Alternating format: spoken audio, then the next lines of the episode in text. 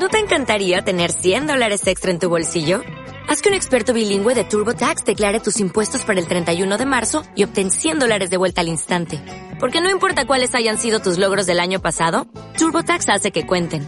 Obtén 100 dólares de vuelta y tus impuestos con 100% de precisión. Solo con Intuit TurboTax. Debes declarar para el 31 de marzo. Crédito solo aplicable al costo de la presentación federal con TurboTax Full Service. Oferta sujeta a cambios o cancelación en cualquier momento. El análisis del día con visión global.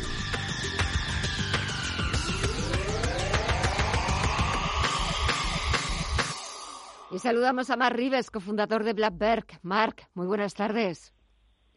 Muy buenas tardes. Bueno, mira, los mercados. Estaba echando un vistazo antes de hablar contigo. Ya tenemos otra vez cómo se están dando la vuelta. Dow Industriales en positivo, está sumando un 0,18%.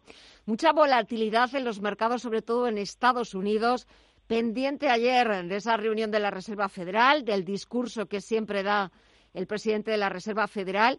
A ver, ¿qué es lo que tenemos que sacar en claro? Porque ayer también vimos cómo de repente el Nasdaq subía más de un 3%, SP500 más de dos puntos porcentuales y después se fue desinflando como un globo y acabó en negativo la bolsa norteamericana. Sí, la verdad que, mm, a ver, tratar de buscar una lógica en esos movimientos intradiarios, hay muchísima información, eh, hay muchísimos operadores encima, mucho nerviosismo. Al final, yo creo que tenemos que eh, extraernos un poco de todo eso. Fíjate que hace semanas que veníamos diciendo, oye, el mercado está débil, ya hay cierto síntoma de agotamiento, el mercado necesita corregir, se puede definir entre qué pesa más, si el estímulo fiscal que levante los mercados o, em, lógicamente, eh, la retirada de los estímulos, y por ahí puede haber una corrección lateral, una corrección agresiva. Claro que todo siempre se sucede en función de las noticias, y es evidente que lo del Banco Central no va a gustar al mercado, es decir, subida de tipo, retirada de estímulos, eh, desapalancamiento del balance, es algo que tenía que llegar y en ese en ese vaivén, primero el mercado pues eh, descuenta que no hay subida de tipos y luego el mercado corrige a medida que va hablando eh, Powell. Eh, ahora mismo el Nasdaq está en una zona de soporte importantísima.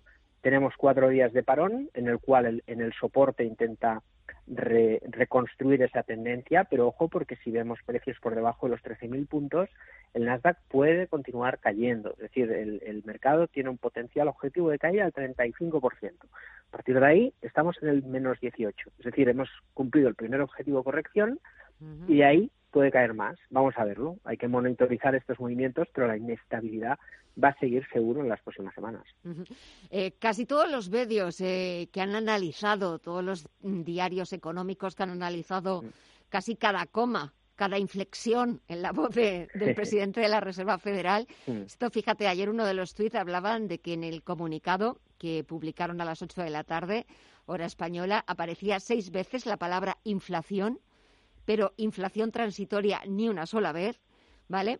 Y eh, hablaban de, sobre todo, de un tono muy agresivo del presidente de la Reserva Federal, como que les había asustado ese tono tan agresivo que no había utilizado en, en ocasiones anteriores. Y volvían a recordar cómo tan pocas palabras pueden hacer tanto, pero vamos, no sería el primero. Sí, sí, la verdad que al final el poder que tienen en el corto plazo de, influir ¿no? en, la volatilidad los banqueros centrales es muy importante. Ya en Powell lo vimos en 2018 cuando en la última semana previa a Navidad cayó un 9-10% el mercado y luego reculó y, y, y, se acabó el tapering ¿no? y el desapalancamiento del balance. Luego vino el COVID en, en pocos meses. Pero la verdad que en algún momento hay que normalizar esto, hay que normalizar la situación porque es que el Banco Central es un recurso de última instancia, no, es un recurso habitual. Entonces, eh, tiene que tener munición y evidentemente la inflación es un, es un tema importante. Además, yo creo que es el momento adecuado para hacerlo porque las inyecciones fiscales son una gran cantidad de recursos que van a la economía y hay que ser valiente. Eh, no, podemos no serlos, porque es que si no nos quedaremos con mucha deuda y sin munición. a lo mejor hasta viene bien un poco de inflación para poder pagar esa gran deuda que tienen los estados. Yo creo que hay que ser valiente, hay que ser decidido, hay que retirar los estímulos normalizar la política monetaria y a partir de ahí pues entrar en otro escenario y que todos los inversores sabemos lo que hay que hacer. Hay que pasar del growth al value hay que rotar al cíclico evitar compañías que están desmedidamente caras y evitar los bonos a largo plazo. A partir de ahí algo de liquidez y tranquilidad. El dinero no se evapora en el mercado. Claro si queremos pensar que, que queremos más más más y más pues al final la codicia rompe el saco. Yo creo que es una buena decisión. El mercado insisto está sigue inestable nosotros estamos muy cómodos con nuestra cartera cíclica que apenas sufre la volatilidad y con un 50% liquidez.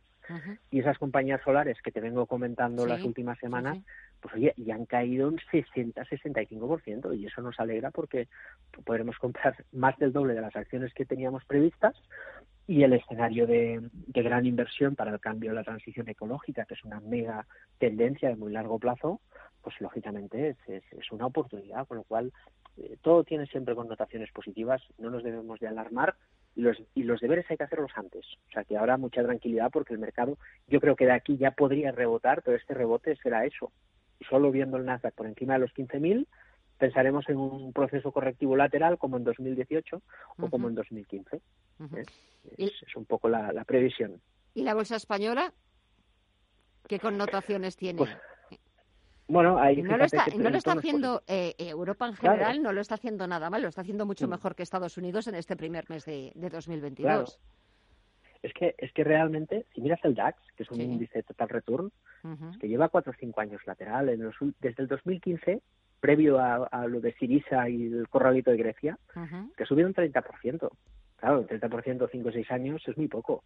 El DAX, hablar de burbuja de la bolsa es, es mucho hablar, ¿no? Podemos hablar de cosas selectivas exageradamente caras, pero en general hay, hay mucha y Alemania, por ejemplo, es un es un eh, es una economía más industrial ¿no? y más cíclico. Y Europa en general lo es. Por ejemplo, el se, se porta bien pues porque está actuando bien Telefónica como refugio en los bancos. O sea, componente cíclico tradicional, no, no empresas growth, crecimiento.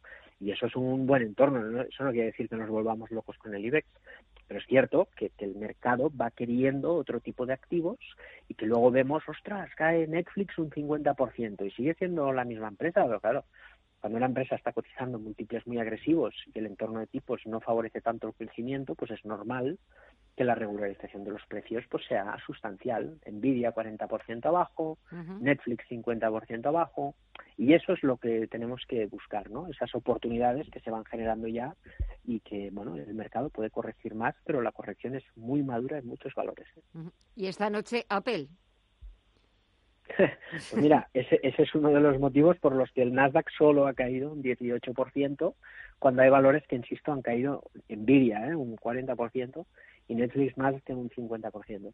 Entonces las grandes compañías siguen aguantando el tipo, siguen con correcciones cercanas al 20%. Bueno, ya hemos visto ya eh, Tesla, ¿eh? con ese, esa volatilidad que está teniendo en la, en la jornada de hoy, y Apple, vamos a ver, importantísimo los resultados. Si primero sorprende al mercado, segundo previsión y luego la reacción que tenga el mercado. Pues estaremos pendientes, sobre todo a partir de mañana, a ver cómo el mercado digiere que que lleva, lleva muchísimo ya eh, digiriendo que si la reunión de la Reserva Federal, por cierto, el dato hoy del PIB estadounidense del cuarto trimestre, absolutamente espectacular. Eso es una economía con casi pleno empleo, que ayer era otra de las máximas eh, y de las frases que más utilizó el presidente de la Reserva Federal. El objetivo del Banco Central estadounidense es conseguir el máximo empleo y, y controlar la inflación. Ese dato, como te decía Marc, espectacular. Sí, sí, la verdad que el intervencionismo americano es asombroso, porque a pesar de ser intervencionismo es tan dinámico que las decisiones siempre son, son muy buenas. Desde, desde el 2009, que rescata a los bancos con ampliación de capital y luego vende las acciones ganando dinero, dejar libertad. Y, y, claro, es lo que hay que hacer, ¿eh? es intervenir para ayudar y, y, no tocar demasiado. Y eso es lo que estamos viendo pues después de una crisis financiera como el 2009 y ahora después de una crisis sanitaria como la del 2020. Mucho tenemos que aprender los europeos de, de, los americanos en el sentido económico. Luego mm. Podemos hablar de otros temas que aquí en Europa yo creo que lo hacemos muchísimo mejor. En eso estoy de acuerdo también contigo. Mar Rives, cofundador de BlackBerry, gracias como siempre por el análisis, eh, por las recomendaciones, por los consejos. tampoco está mal estar estos días en liquidez y estar esperando a ver hacia dónde, cuál es la dirección que toma el mercado para, bueno, pues eh, intentar volver a entrar en el mercado que siempre nos va a estar esperando. Lo importante es aprovechar la ocasión, buscar ese momento y entrar. Marc, cuídate mucho, un fuerte abrazo y hasta el próximo jueves. Igualmente, Gemma, un abrazo a todos y feliz fin de semana.